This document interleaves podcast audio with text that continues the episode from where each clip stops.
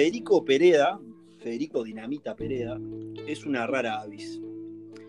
Hijo o sobrino de una generación de rock local que en general puso atención a la música, que surgió especialmente en el Reino Unido desde la década del 80, a bordo del, del L'Oreal que transportó a la vieja escuela del blues, el country y los géneros de raíz norteamericana de los 60 y 70. Y en esa escuela aprendió y mucho. Aún así, la música de Dinamita Pereda nunca sonará viejo. El tipo tiene la capacidad de quitarle toda capa de tributo, todo rastro de naftalina y traducirla de una manera fresca, hecha no ayer sino mañana. Y también puede ser un pez que nada en todas las aguas, dueño de un estilo personal y reconocible, sabe tanto explotarlo en sus creaciones como amalgamarlo en proyectos ajenos. Ha tocado con grandes artistas de la talla de Rubén Rada, Charlie García, Zorrito Bonquintiero, Jorge Drexler, Francisco Faturuso y un larguísimo etcétera. Con su arte ha recorrido el mundo, en especial ha viajado sucesivamente a la cuna del rock y del blues, Estados Unidos. Dinamita Pereda anduvo por estos lugares y no como turista. Compartió escenarios en lugares con Brian Mitchell, un pianista compañero de correrías de Bob Dylan, LeBron Helm, B.B. King y Al Green, entre otros. Y con el legendario guitarrista de blues Jimmy Johnson. Además, grabó y se mandó de gira junto a The National Reserve, una banda que aporta sangre nueva al rock sureño. Con ellos metió cientos de kilómetros para tocar en barcitos countries de pueblos perdidos de Maryland, West Virginia, North Carolina y a donde fuera que lo llevara la ruta, pisando las mismas tablas a las que alguna vez subieron Bruce Springsteen y los Ramones. Fue artista residente por unos meses en el Skinny Dinis, un bar de Brooklyn en el que los siete días de la semana uno puede sentarse a tomar una cerveza y ver artistas de country y bluegrass en vivo. El boliche es el epicentro del género no solo en New York, algo así como un faro que miran todos sus cultores para ver de dónde viene la cosa. Quizá no tenga el renombre de otros lugares como el CBGB, la cueva donde se cocinó el punk y el new wave, pero Skinny Dinis es el lugar de relieve en la escena musical neoyorquina. También supo descollar en el House of Blues de Chicago, la meca del género en la ciudad de los Beatles. Y también, claro está, son importantes Nashville, Washington, Austin, Los Ángeles para entender de qué hablamos cuando hablamos de rock, country y blues, de raíz. Sin querer queriendo, la ruta también está en el ADN de Dinamita. Yendo a donde lo lleven, sus botas, aprende de manera voraz y poco importa si el viaje es en una van o a través de una carretera interestatal o a pie por las calles vecinales. Por eso no extraña que No Era Yo, su nueva canción, sea una suerte de road trip de sonido Nashville a la Crazy Horse, una historia de amor y riesgo que viaja desde la escollera Sarandí hacia la Ruta 5. Para nosotros es un enorme placer recibir hoy al gran Fede Dinamita Pereda en esta noche de charlas en Primer Pensamiento, Mejor Pensamiento. Bienvenido, Fede. Buenas noches, Sebas. ¿Cómo están? ¿Cómo andamos? Buenas noches, señor.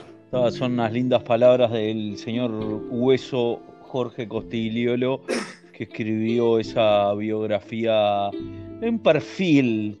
Este, o no, y bueno, nada, el, el año pasado cuando, cuando hicimos la campaña de prensa para el show que hicimos en el Sodre, en octubre, eh, Jorge Costigliolo, que es uno de los pocos periodistas serios de rock que hay en el Uruguay, este y nada, eso, así eso que estábamos escuchando, palabras Lindas de- líneas. linda- lindas palabras. Che, Fede, es menester preguntarte cómo estás eh, viviendo estos momentos tan extraños que, que globalmente estamos, entre comillas, padeciendo o algunos la están aprovechando de alguna forma. ¿Vos, cómo los estás viviendo estos días? Y yo creo que mm, a mí no me cambió mucho el día a día porque, bueno, como soy este un autoproducido, Mm, la mayoría de las cosas que produzco trascienden, eh, pasan de puertas adentro en mi casa, por lo menos en la parte de preproducción, ¿no?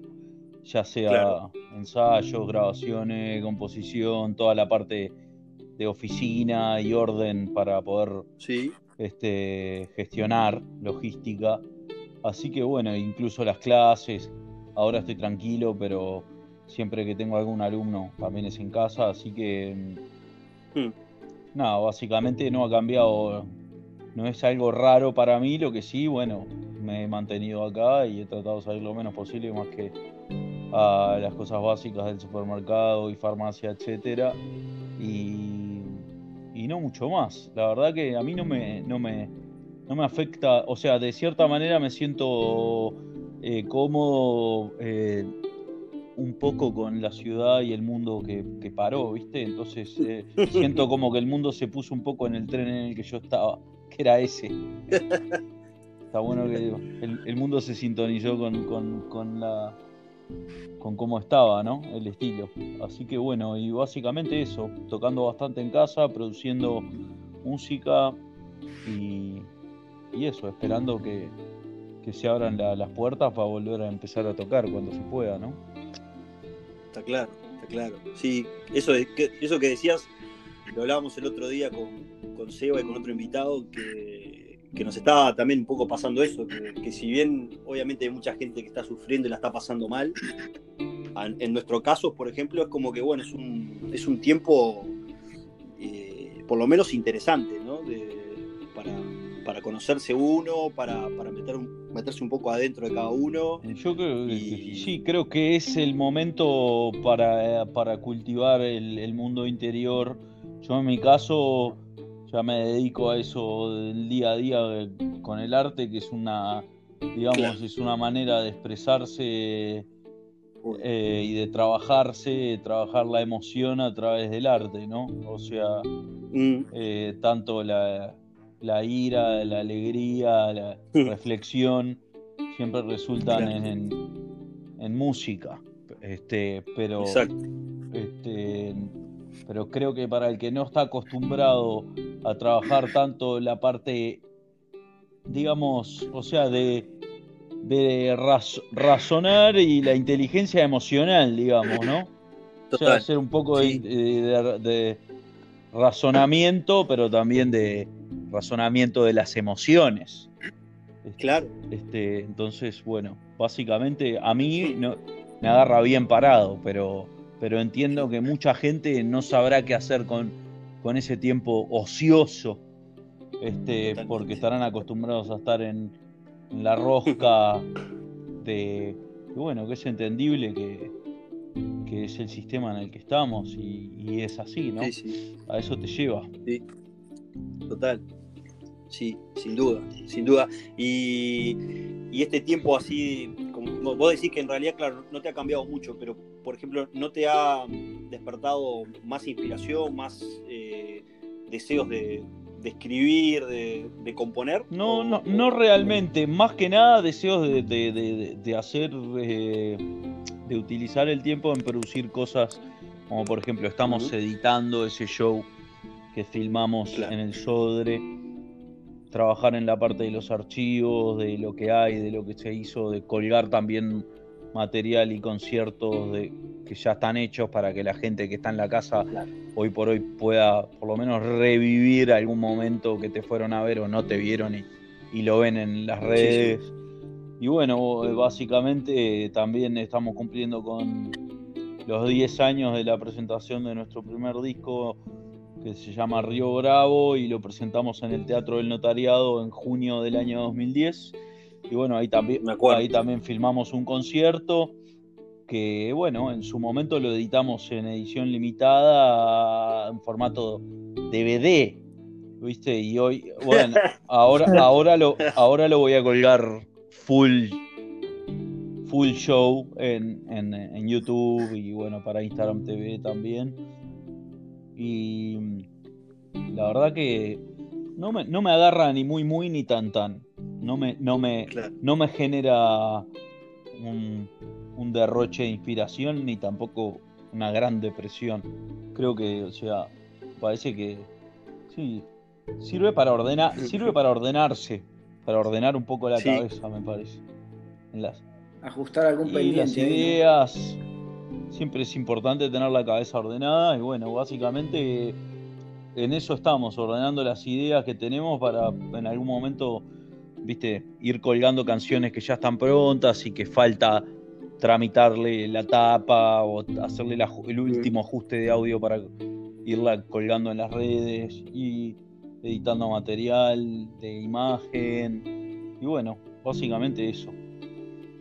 Todo ese laburo lo haces vos, 100%. No, yo siempre tengo eh, eh, técnicos, por suerte tengo gente que, productoras amigas, como por ejemplo en este caso Pradera, de Mati Cueva y Santi Banchero, tenemos a Leo Chapicioni que se está trabajando con ellos, parte de imagen, en la preproducción de algunas maquetas estamos haciendo algo acá en mi casa con mi primo Nico Pereda y siempre a las etapas previas de la producción para después llevarlas a, masterizar afuera o bueno, eso, ¿viste? O terminarlo. Digamos que terminar un material tiene muchas etapas, ¿viste? No solo la creación, a veces es inmediato de la creación a la, grabación y, después a, directamente, directamente a las redes y otras veces son procesos que llevan muchos años, desde que una canción nace hasta que llega el momento de una eventual grabación que por H o por B nunca se termina de grabar una voz o un instrumento que faltó y eso demora. Así que digo, siempre los procesos de, digamos, de, de poner el arte en los oídos del público, por lo menos en la música, generalmente tiene muchas etapas previas a, a, estar efectivo. No es como esto que hoy vamos a estar hablando y en unos días va a estar directamente en Spotify. Claro, claro, claro. Total. Chefe, justamente hablando de, etapas, me surge, me surge una, pregunta que es justamente ir a, la génesis de, tu amor por la música. ¿Cuándo y, y, cómo surgió? ¿Recordás ese momento? Yo básicamente cuando estaba por ahí con los 12 años, un muy amigo mío, Mateo Soler, que fue el director de este de este DVD que filmamos en el notariado y fue amigo mío desde que tenemos, somos amigos desde que tenemos 5 años, ya tenemos 30 años de amistad, que no es poco. Eh, y bueno, estábamos ahí y él estaba con una guitarra en un recreo así tocando Nirvana, y yo dije, ¿Mm? no puedo creer, esto, este tipo está tocando el tema del disco, lo está tocando acá.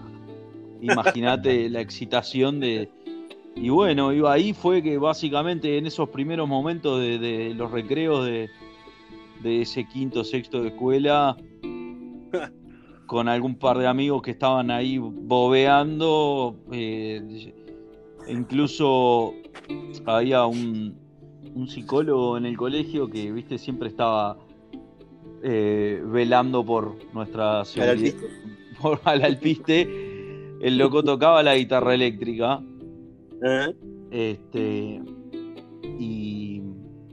Y nada, bueno, vino un recreo y me pasó un pique así en la pentatónica, un pique blusero y dije, wow. Y ahí quedé, ahí, ahí prendí, ahí hicimos una banda, una banda de recreo con un par de amigos, empezamos a tocar cada vez que había un recreo, nos íbamos a un cuartito a rascar un rato la viola y después eso se fue transformando en, en, un montón de, viste, eh, en el desarrollo paulatino de conseguir la guitarra eléctrica y la, la banda de la primera banda de amigos, la segunda banda de amigos, los discos. Pero sí, nace así, en como una cosa muy, muy espontánea. Qué buena imagen la del recreo. Y sí, gozando, gozando. Es muy buena. Y, siguiendo un poco esa línea, ese proceso, ¿cómo fue tu proceso interno para tomar la decisión de que te ibas a volcar de lleno a la música? Y la verdad que fue una decisión también como todo paulatina, que se dio este como viste todo el, digamos, mientras iba transitando la época liceal de a poco, ¿Mm? cada vez estaba más para tocar la viola, pero también nunca, nunca repetí ni nunca perdí este, más que los exámenes de fin de año y, febrero, etcétera, pero nunca fue que abandoné todo por la guitarra, simplemente que cuando se terminó el, terminó el liceo deambulé por algunas facultades que la verdad que no me interesaba hacer nada más que volver a mi casa y tocar la guitarra. Y en un momento, bueno, pues las la bandas se empezaron a transformar en, un montón de cosas que me empezaron a gustar, como este un estilo de vida que quería adoptar, ¿viste? No quería adoptar el, el, otro, estilo de de repente de dejar eso para, para atrás en pos de algo que no quería hacer. Y bueno, se fue dando de a poco. La verdad que costó monetizarlo, costó trabajar, transformarlo en un trabajo, digamos. Eh, pero creo que si se hace todo con compromiso y con convicción, tarde o temprano, eso la gente, hoy por hoy, creo que el entretenimiento se ha transformado eh, de a poco en, una profesión que es muy valorada, sobre todo, por ejemplo, en este caso, que está todo el mundo metido en la, todo el mundo en la casa y qué es lo que mm. está y qué es lo que está consumiendo la gente y la gente está consumiendo música películas conciertos Instagram live y que bueno creo que esto y sí es así así que digamos que parte de todo esto también eh, va a reposicionar al arte en otro lugar. Hay que ver dónde queda, pero sin duda que la gente está tomando, por lo menos, este, está tomando nota de que, de que sí, de que lo que está salvando cabeza del embole que tiene la gente en las casas es la música y el contenido artístico. Ya todas las boludeces que están en, en, internet pasan a segundo plano si, si te quieren vender, no sé, viste, cualquier cosa por, por las redes, ya la gente le está dejando de dar bola a eso porque me parece que hay una gran este está muy bombardeada las redes, ¿viste? Entonces, bueno, si, si, van a consumir, por lo menos que consumen algo que tiene sustento, ¿no?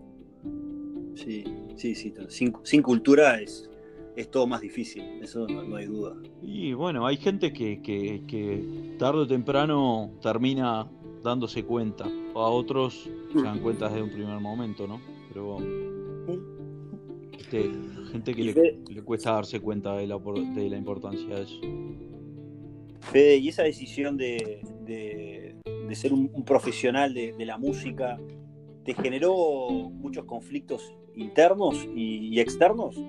Y la verdad que no. O sea, eh, en el. Digamos que todos. O sea, para mí siempre lo más importante fue la música. O sea, tocar bien, sonar bien, disfrutarlo. Eso se empieza a, se empieza a transformar en, en. Es una, una ida y vuelta de energético que se empieza, se empieza a transformar en, en, una pequeña usina de vibra, ¿viste? De, car, de karma.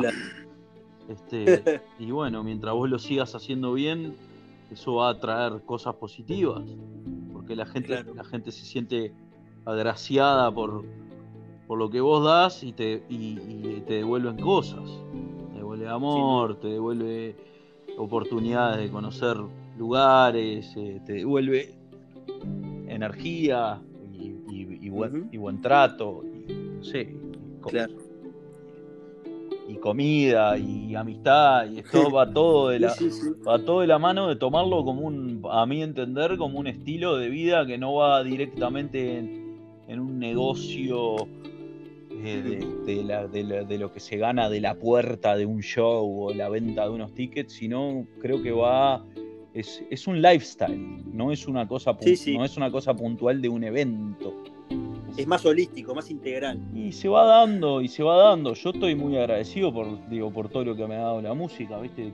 Me ha hecho conocer a muchas personas de, todos los estratos sociales, de, muchos países.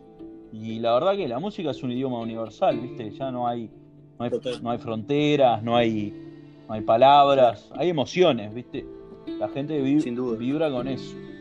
No, no, no hay, digamos, como este es difícil de enmarcarlo, ¿viste? No es una profesión, no es una profesión de 8 a 6, ¿viste? Es algo que, que va más allá de, del jornal de trabajo. Hay veces que de repente no tenés trabajo por un montón de tiempo y otras veces estás non-stop durante 50 días, ¿viste? Depende. Claro, claro. Sí. Esto que decís me hace, me hace conectar mucho con, con lo que decía el Seba, el Seba Fernández, el otro día del amor que le da a la gente y que cómo eso se retroalimenta y es una energía positiva que no puedes parar. bueno, lo que pasa es que en, el fútbol, por supuesto que es una cosa que el Uruguay es un país muy futbolero y, hay una tradición de emociones, viste, que digo, hay, hay gente que se puede llegar a, digo, se puede llegar a morir de tristeza cuando un equipo pierde. Ha, pasado, ha pasado. El abuelo de un amigo se, murió en la bombonera cuando, cuando no sé qué final que perdió Peñarol con Boca. Este, este estoy hablando del año 60. Lo fue a ver de Montevideo. Y bueno, y otro. entonces, eh, es el, Uruguay, que es un país muy futbolero, y, y la gente encuentra regocijo en, obviamente, la verdad, digo, es una cosa que ya no va, es muy difícil que a una persona no le guste, por más que no le, no le guste ver ganar al, equipo, ¿viste? Este, y, por, otro lado también, este, nada, es muy público y la gente se identifica con, con, los, con, digamos, con los jugadores que están en, es algo muy, muy pasional, sobre todo acá en Uruguay. En otros países, de repente, yo qué sé, pasa a Estados Unidos y, un cuadro de fútbol que, viste, tal, no mueve nada, mueven otras cosas, viste, es una cosa cultural, una cosa cultural. Sí, sí, sí. Este, para el Uruguay. No, no, pero era lo que. No. Perdóname, lo que hablaba de Seba, que conectaba con, lo que decías vos, era sobre, sobre cómo nos sentíamos nosotros, explicándole otra vez cómo el, el ida y vuelta de, darle cosas a la gente te, devuelve también con el, con el agradecimiento de la gente, con la alegría y, eso nos, nos, empuja y nos lleva a seguir haciendo lo mismo. Que, vos justo comentaste eso cuando estabas hablando de, y claramente, la, gente en, el, me imagino que lo que debe ser estar en un estadio así con, digo, viste, es una, es una, o sea, clavar un gol, viste, y que se te venga una tribuna encima de emoción, digo, son distintos puntos, pero al fin y al cabo es distinto, pero es conectar con el público, ¿viste? Y tal, es conectar con la gente, en la, energía. Y bueno, es, la, es los lugares donde la gente también tiene para, para expresarse, ¿no? Para emocionarse. Total. Sí. Sí, sí, y, yo ahí. Yo, dale yo. Yo quería preguntar una cosa, eh, Fede, porque siempre todos en un momento tenemos, cuando arrancás de guacho, y vas y te va gustando y te copa lo que haces, pero hay momentos de quiebre ahí donde decís, me juego las patas o no me las juego, qué tengo que hacer, eh, para dónde agarro. ¿Vos, ¿Vos, tuviste algún quiebre así donde dijiste, bueno, está, es acá o, ya venías? Y no, pues yo tuve, una época que siempre digo, siempre estuve tocando, el tema que, era difícil de encauzarlo en, algo, a ver, era en, Ah, hay un día que te vuelve la vida, se, vuelve que tu en momentos que, que, viste, de repente eh, nos fuimos a vivir a Buenos Aires con una banda que teníamos con, una limusín, fuimos a vivir allá, tocamos, viste, de repente que nos produjo Juanse, que Juan se venía, viste, con nosotros a tomar birra de tarde a la casa y íbamos a tocar la casa de la comedia y después empezó a venir a Charlie García empezó a venir a tocar con nosotros porque lo traía Juan y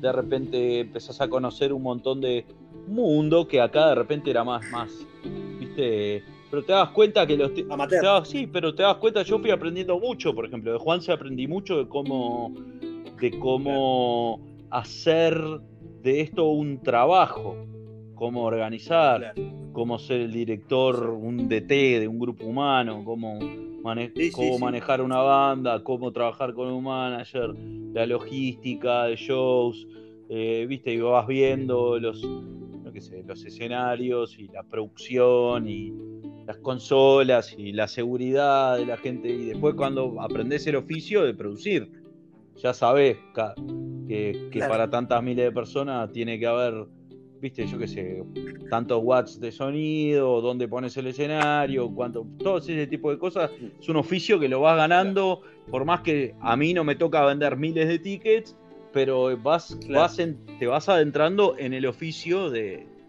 de, esto que es una industria del entretenimiento, después al fin y al cabo, ¿no? Este, es así. Y, bueno, no, la verdad que no, no hubo un momento así puntual de quiebre, sino que fue este paulatino por un montón de cosas que, que se iban dando, pero nada, este siempre el principal motor fue la gana de tocar la viola y de, salir. Claro. Este... Ahora que dijiste, Fede, que hace 10 años que, lanzaste tu, primer disco, eh, yo más o menos sigo tu carrera hace un montón. El primer disco, el primer disco solista, digamos, con esta banda, que es mi banda de temas propios. Este... Exacto, eso es lo que te iba a decir. Yo de afuera, la pregunta que te hacía Seba, no sé, capaz que le estoy pifiando, pero me parece que, que como que tu punto de quiebra a nivel artístico fue cuando te, mandaste solo, ¿no? Ahí es como que vi un power que de repente antes te lo veía en la viola, pero ahora como que te, como que te adueñaste, te hiciste cargo de, tu música, de tu proyecto. Y lo que pasa es que siempre, siempre como te digo, eso, o sea, encontrar el, o sea, uno, encontrar el puesto de uno y siempre jugando, es difícil que a veces en los grupos humanos las individualidades queden, a veces quedan al servicio de una causa mayor que como lo que pasa en un equipo de fútbol, ¿viste? De repente hay uno igual, es lo mismo. Y bueno, eh, se reparten, los, roles, y bueno, de repente en una banda donde hay uno cantando o otro componiendo o haces un estilo que que de repente, viste, a uno le, le pasa por acá y a otro le pasa por allá y de repente cambias y vas y, le ves otra cara, digamos.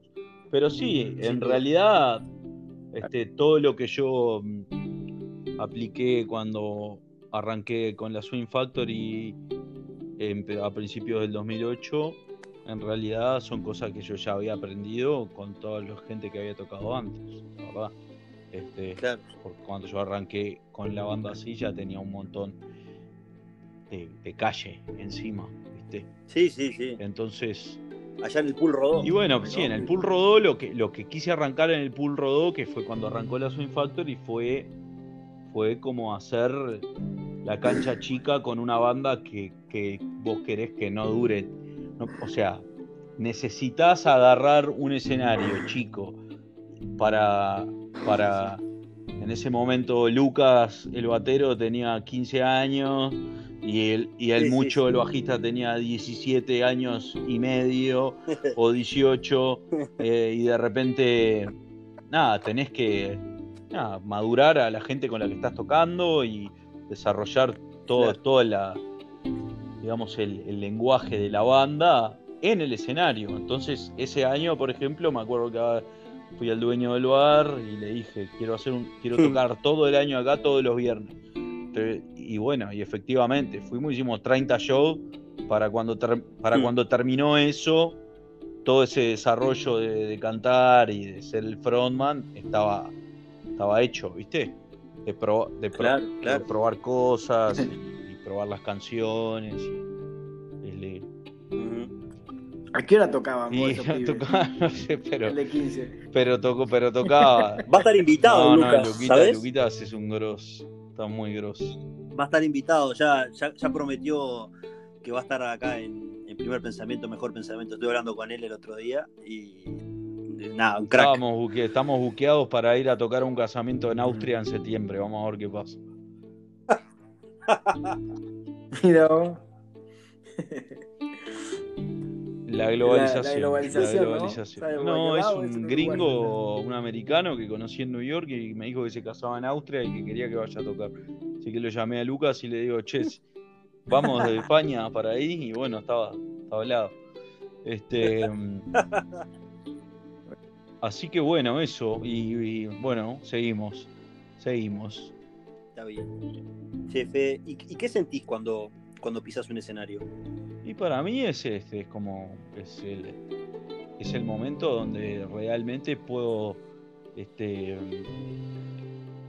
poner este, el motor a fondo, ¿viste? Todas las violas, todos los equipos, gozarme tocando, que es lo que básicamente más me gusta hacer. Así que todo el resto del otro tiempo se resume eh, mientras estás esperando de un show al otro. Eh, claro. Así que el resto es tiempo muerto, ¿viste? General, pasan cosas, pero pero te digo, te hablo artísticamente hablando. A mí lo que más, lo que más me, lo que más me gusta es tocar en vivo. Me gusta mucho grabar también, pero la, la inmediatez de, del arte, del entretenimiento es algo que se le va agarrando la mano y después te gusta mucho agitar, ¿viste? Y la gente le gusta ser agitada. La gente le gusta ser agitada. Así que es un ida y vuelta mutuo. Total. Yo lo que me, quedé ahora justo, mi mente volvió a, cuando estaban interactuando ustedes dos, haciendo un poco esa conexión entre música y fútbol y lo que ustedes les dan a los espectadores. Y, yo como, como espectador de, ambos, lo que creo que ustedes nos dan es eh, esos momentos que dura el show, ese momento que dura un partido así muy intenso, es que, que estás ahí 100% tu mente está ahí y bueno, si tenés algún, problema, algún quilombo, desapareció. Entonces ahí creo que viene la gratitud y, esa, alegría y, que también es un poco adictivo, ¿no? Porque es como desconectar con, con, nuestro día a día y más cuando son realidades un poco pesadas, ¿no? Y me imagino que de repente para, para mucha gente este, poder liberarse es, es es algo de una vez cada tanto, ¿viste? Eh, para mí es algo normal. O sea, yo cuando me, cuando me pongo, obviamente, soy un tipo muy impulsivo, ¿viste? Y entonces, bueno, agarro y pongo la guitarra al mango y bueno, en vez de convertirme en un asesino, pongo la, pongo la guitarra al mango hasta que, hasta que salgo hecho un, un Bambi, ¿viste? Claro. Pero es así. Y bueno, hay otra, hay, hay otra gente que de repente no, no tiene donde canalizar eso y bueno, y es entendible que, lo encuentren como algo muy liberador o, como decís, ahí, catártico. Eso mismo.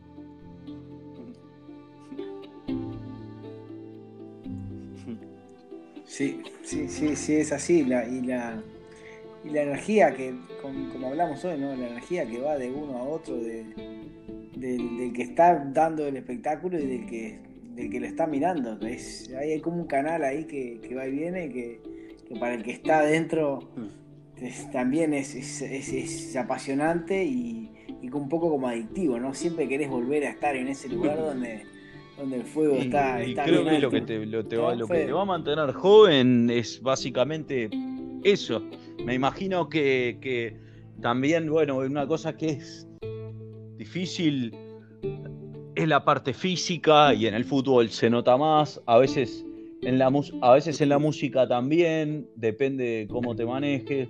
Tenés tipo como Mick, tipo como Mick Jagger que, este, que están hoy por hoy a full, o como, te, como contabas vos, eh, tuve la oportunidad de tocar Jimmy Johnson que es un blusero legendario del primer blues de Chicago, vive en Chicago desde el año 50 y es, digamos, hmm.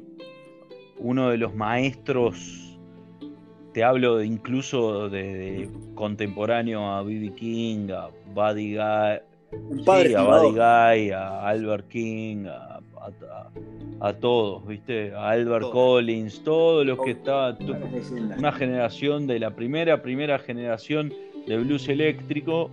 Y el loco tenía, estaba entero, 90 años, ¿viste? me decía, no, eh, yo dejé de alimentarme mal a los 40 años, me dice. Y el tipo estaba cantando Estaba cantando espectacular, tocando la guitarra espectacular, tenía 90 pirulos. 90 pirulos. Y estaba entero. Entero. O sea, el, eh, su nivel musical no estaba afectado por la edad.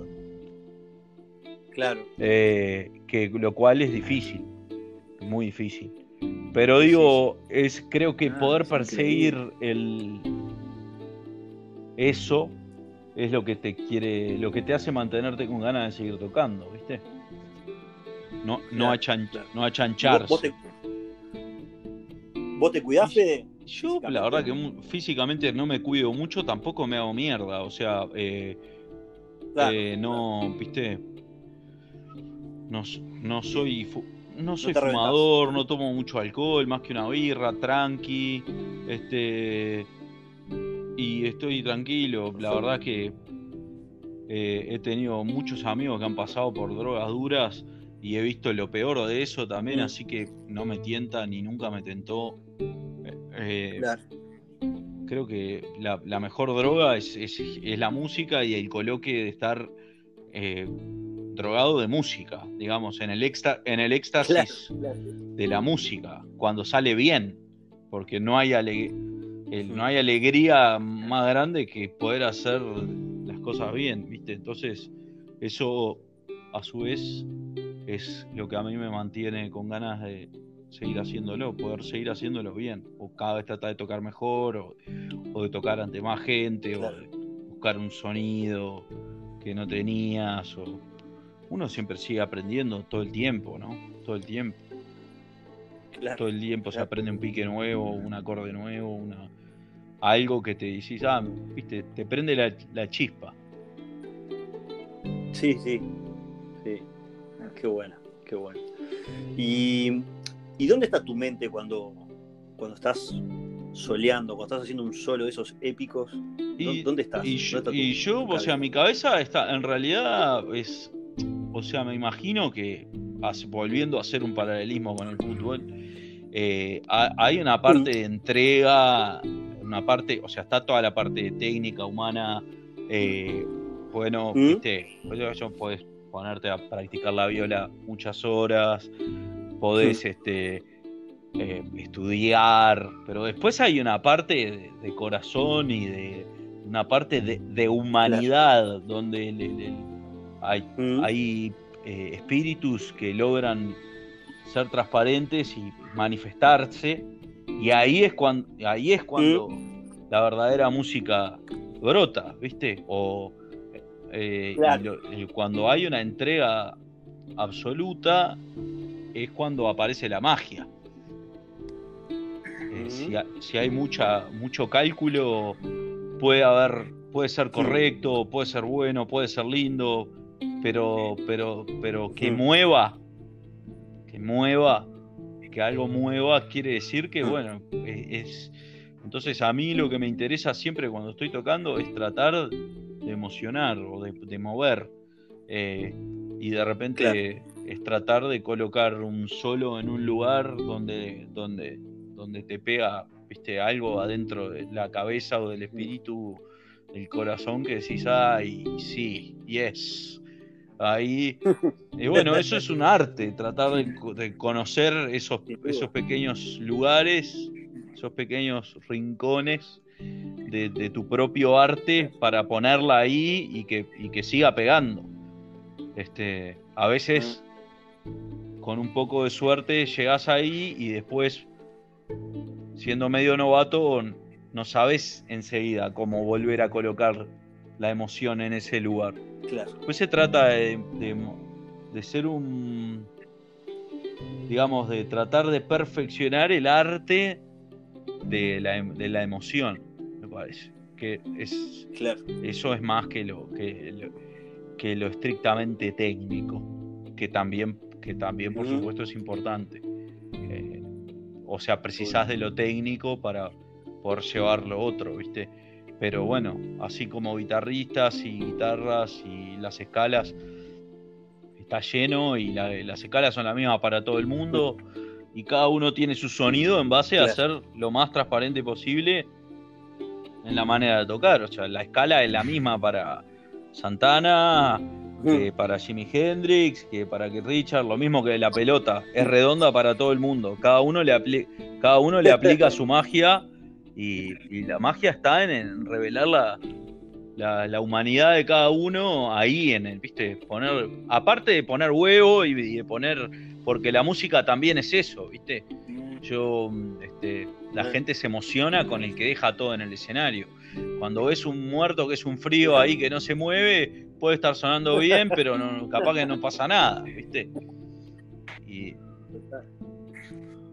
Sí, estoy hace rato pensando en, las cosas que hablas y en, ser auténtico, ¿no? Que eso, a mí cuando algo es auténtico es cuando, cuando lleva, lleva De repente, yo qué sé, por ejemplo, este ser auténtico y hacer, este, digo, hay muchos paralelismos, ¿viste? de, de, entre, como volvemos acá, estamos hablando de música de fútbol, pero digo, eh, que hay gente que con, que con poca técnica y con mucho corazón ha hecho grandes canciones y, gran, y mucha carrera, y en el fútbol es lo mismo.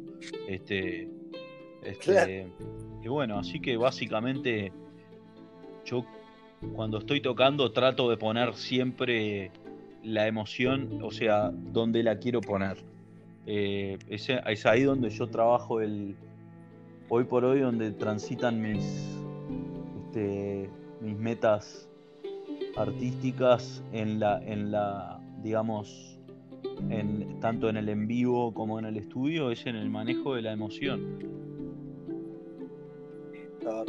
así qué bueno a ver digo obviamente después nunca sabe cómo va a pegar ¿Eh? no pero por lo menos o sea, claro. Eso es otra parte. No, es otra parte. Sí, pero en el en vivo sí, sin duda que hay ciertas cosas que vos haces y ya sabes que después de probarlas muchas veces, ya sabes cómo funciona. Cada uno tiene sus, truquitos, sus, sus, sus, pequeñas recetas para sacarle. Y sí.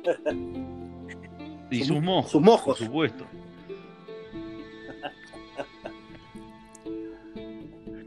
Las mañas. Y lo que pasa es que también, este, eh, como te digo, eh, el, tema es saber qué es lo que te queda bien a vos o qué es lo que te gusta hacerlo, lo que te gusta hacer y tratar de hacerlo lo mejor posible. En vez de tratar de tocar todos los estilos o todos los, todas las técnicas. claro. O como el otro, ¿no? y uno, uno siempre empieza imitando y a través de la imitación, a través de la imitación, a través de la voz de otro se descubre. Porque eh, ayer estaba leyendo una entrevista, estaba viendo una entrevista a Iorio. No, me dijo, eh, perdón, me contó Matías Rada, una vez venía eh, Rada caminando en Buenos Aires por este por la calle y él era bebé y se lo cruzó a Iorio eh, y, Iorio es muy fan de Rada y le dijo, este, Rada le dijo, hay que hacer covers, versiones de otros, porque ahí es donde encontrás tu propia voz. Entonces, viste, agarrándose de, de las cosas que hicieron los demás y haciéndolas propias y después buscando el propio el propio camino. Ahí está la clave. Sí, total. Sí, ahí me tiraste, mi mente se fue a, justamente que, por ejemplo, en, lo que es la meditación y meditación, por ejemplo, lo que es en el, camino del diamante, el camino más eh, directo hacia la meta es justamente, la receta es la identificación. Te identificás con, una forma de un Buda, por ejemplo, que es la, perfección mental. Y, y, creo que a nivel musical lo que pasa también es eso al principio, ¿no? Te identificás, tenés un, héroe y, eso te permite avanzar más rápido. es, el que, o sea, la inspiración es algo que es muy difícil de encontrar, ¿viste? Entonces cuando encontrás algo que, te inspira y te mueve la fibra, te, va a elevar mm. a, tratar de ser mejor, vos. ¿Viste? Decir una, una canción que te mueve, que te mueve la fibra, este, no es, viste, un vaso de agua que te lo tomaste y ya fue. Es algo que te queda, queda rebotando en el en todo tu cuerpo, en tu mente, en el espíritu, en el corazón, en el sistema, te queda dando vuelta una melodía, una letra, algo que te hace pensar y viste y te hace te hace traccionarte. Este, así que es algo que no, no es difícil, es intangible. Sí, sí, sí. Total. Está buenísimo. Y por lo que te, te escucho lo que decías hace un ratito, me da la impresión de que mm, como que te sentís parte de, como de un linaje o una familia dentro del mundo de la música. ¿Es así? O sea, yo, eh, yo siempre pensé que estaba a la altura de, cualquiera de los mejores, en, el buen sentido de la palabra. No por creérmela, sino que mm. para realmente para, para hacer eso, tenés que sentirte eso. ¿Entendés? Entonces, este, este, y no es creértela, porque sos mejor, o sea, vos, yo lo, lo vivís, Lo, vivís con ese, o sea, para hacer posta tenés que vivirlo con el mismo nivel de intensidad que, que, cualquiera, ¿viste? Ahí es donde se prueba el temple de fuego, donde, donde, donde estás, a ver si estás preparado o no, es, o sea, y bueno, ese linaje yo traté de, replicar ese linaje con el mayor respeto posible y con el mayor compromiso posible. El respeto hacia, hacia la música, hablando del sonido, hablando de la manera de tocarlo, de cómo realmente se toca, y después este, ese estilo, que en mi caso es el rock and roll y el blues, eh, obviamente que uh otras cosas, pero donde, digamos, más me identifico con la música es a, partir de ahí hacia el resto de las músicas, digamos, ¿no? Pero es eh, el lenguaje que manejo con mayor fluidez es ese. Eh, y bueno, digamos que eh, es, ¿viste? Es, un compromiso, compromiso con, ese linaje de, de, tratar de mantenerlo vivo con el mayor respeto posible, que a su vez el rock ha sido a mi entender, muy bastardeado desde el punto de vista de que, bueno, es, o sea, empezó como una contracultura, se transformó en la cultura, en el mainstream, volvió a estar en cero, siempre va a estar ahí en el, en el pero hablando de lo netamente de lo técnico, viste, es muy difícil que hoy en día ya el rock no es un lifestyle de como era antes, como hace 50 años. Hoy por hoy, viste, ah, vas al shopping, te compras la remera de, no sé, de Jimi Hendrix y, y, y, nada, y haces un en vivo de tu casa con un em, emulador de pedales. Ya no, digo, no tiene, no hay esa cosa de la comunión del rock con, con no sé, viste, es difícil de, que no tiene el mismo nivel de compromiso espiritual que tenía hace 50 años. O igual, o sea, te hablo por como una cultura. No quiere decir, no quiere decir que los músicos no sigan tocando con el mismo compromiso, pero, viste, la, e, la era digital enfrió al rock, lo dejó un poco light. Pero bueno. Muy después muy expuesto también. Hay mucha gente que, yo qué sé, se prende un Facebook y se hace un Instagram de la casa y viste, este. Y bueno, capaz que hay gente que no está capacitada artísticamente para hacer algo que esté bueno y lo hace igual. Entonces, bueno, como hay demasiada gente, la música hoy por hoy es algo que está ha perdido en líneas generales el filtro, me parece.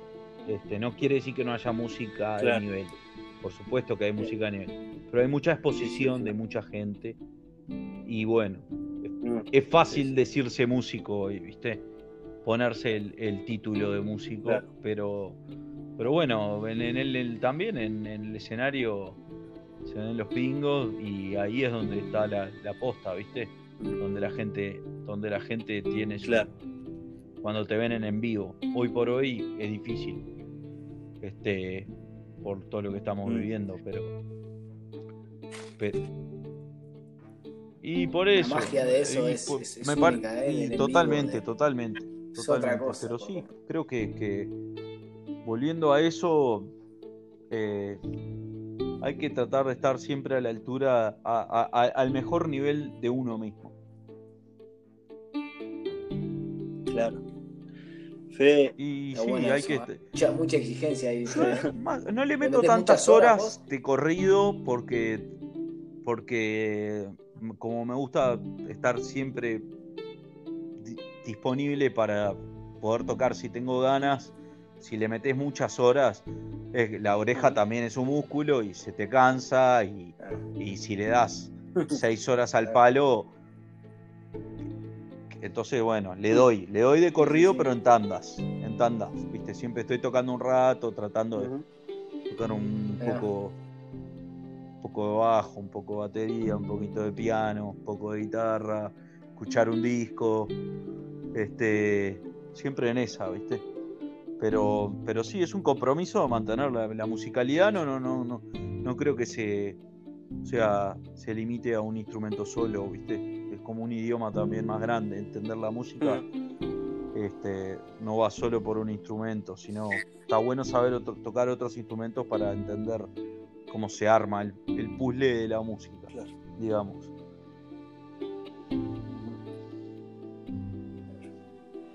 Fede, una consulta, de lo que hablabas vos, una pregunta más que consulta, eh, de la era digital y internet.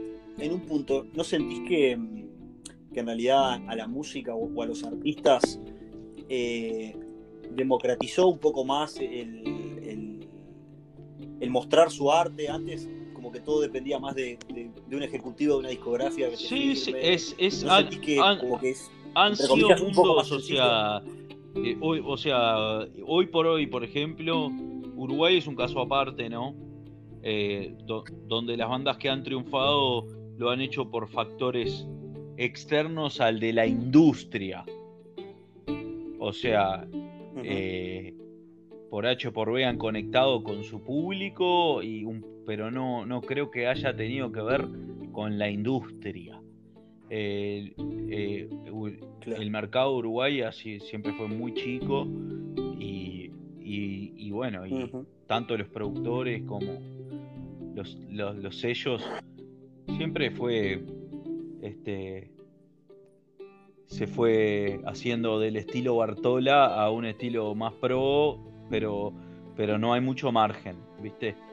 Eh, entonces creo que hoy por hoy, bueno, en el mundo antes existía una industria, una industria que difícil, a mí no me tocó conocerla porque por un tema de época, eh, pero esa industria hoy por hoy mutó en, en sí, en una democratización, pero que también esa democratización tiene, no tiene filtro. Entonces, hoy cualquiera puede mostrar cualquier cosa, lo cual está bien, pero la gente está mm. atomizada de información y es difícil para el público poder filtrar o llegar a lo que está bueno porque hay mucho. Entonces, es una lectura que, no sé, o sea, es una lectura, no es que es mejor o que es peor, es lo que es. Sí, sí, sí, total. Sí, sí, sin duda, sin duda. Fede, y contame, ¿cuál es tu, tu mayor sueño? La verdad que, este, creo que eh, hoy por hoy bastantes de los de las metas que tenía las fui cumpliendo. Eh, yo siempre me planteo metas a tiempos relativamente cortos, tres o seis meses. Siempre trato de hacer en esos tres o seis meses cosas puntuales. Y bueno, mi sueño, la verdad que no tengo un gran sueño puntual. Obviamente, sí, me gustaría algún día poder hacer giras mundiales, llenar estadios. Sí, es una cosa que por supuesto me gustaría hacer.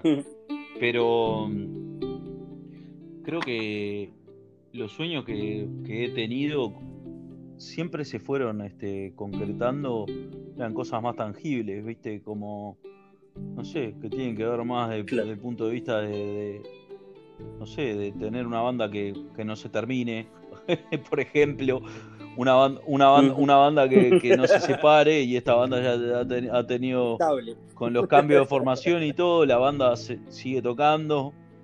eh, tener una sala en mi casa, que logré poder hacerlo, conseguir las guitarras que, quería tocar o encontrar un sonido, lo logré, haber encontrado el amor, lo encontré, un montón de amigos, los tengo, una familia sana, la tengo, así que son cosas más. Eh, sí, por supuesto, en realidad el sueño real sería subir a tocar con los Rolling Stones y bueno, pero tan cerca Eh, tan lejos no estamos, quiero decir, porque bueno, este verano tuvimos la oportunidad de tocar, estuvimos tocando con Bernard Fowler, este, que es el vocal coach y, corista de los Stones hace 30 años. Y bueno, el zorrito lo trajo a medio y medio, tocamos dos martes de corrido con él, en el medio tuve la oportunidad de, de hanguear mucho con él y de estar en una sesión de grabación con él y con Rada, con el Lobo Núñez, hablamos mucho.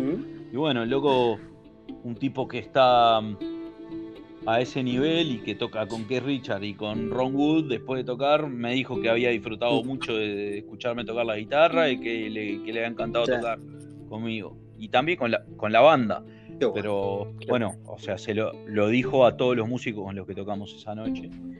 Pero, pero sí, sí, sí, pues bueno, particularmente, y bueno, después de, después de ahí se fue a ensayar con los Stones a Estados Unidos. Bueno, mi plan era seguir la gira Stone por Estados Unidos este año y tratar de, entrar a un camarín. Este, y, y bueno, Fucking corona. con este coronavirus se nos trancó el, se nos trancó el plan. Así que por el momento y bueno, esa, gira, si todo sale, sale bien, el, año que viene la hacemos. Y sí.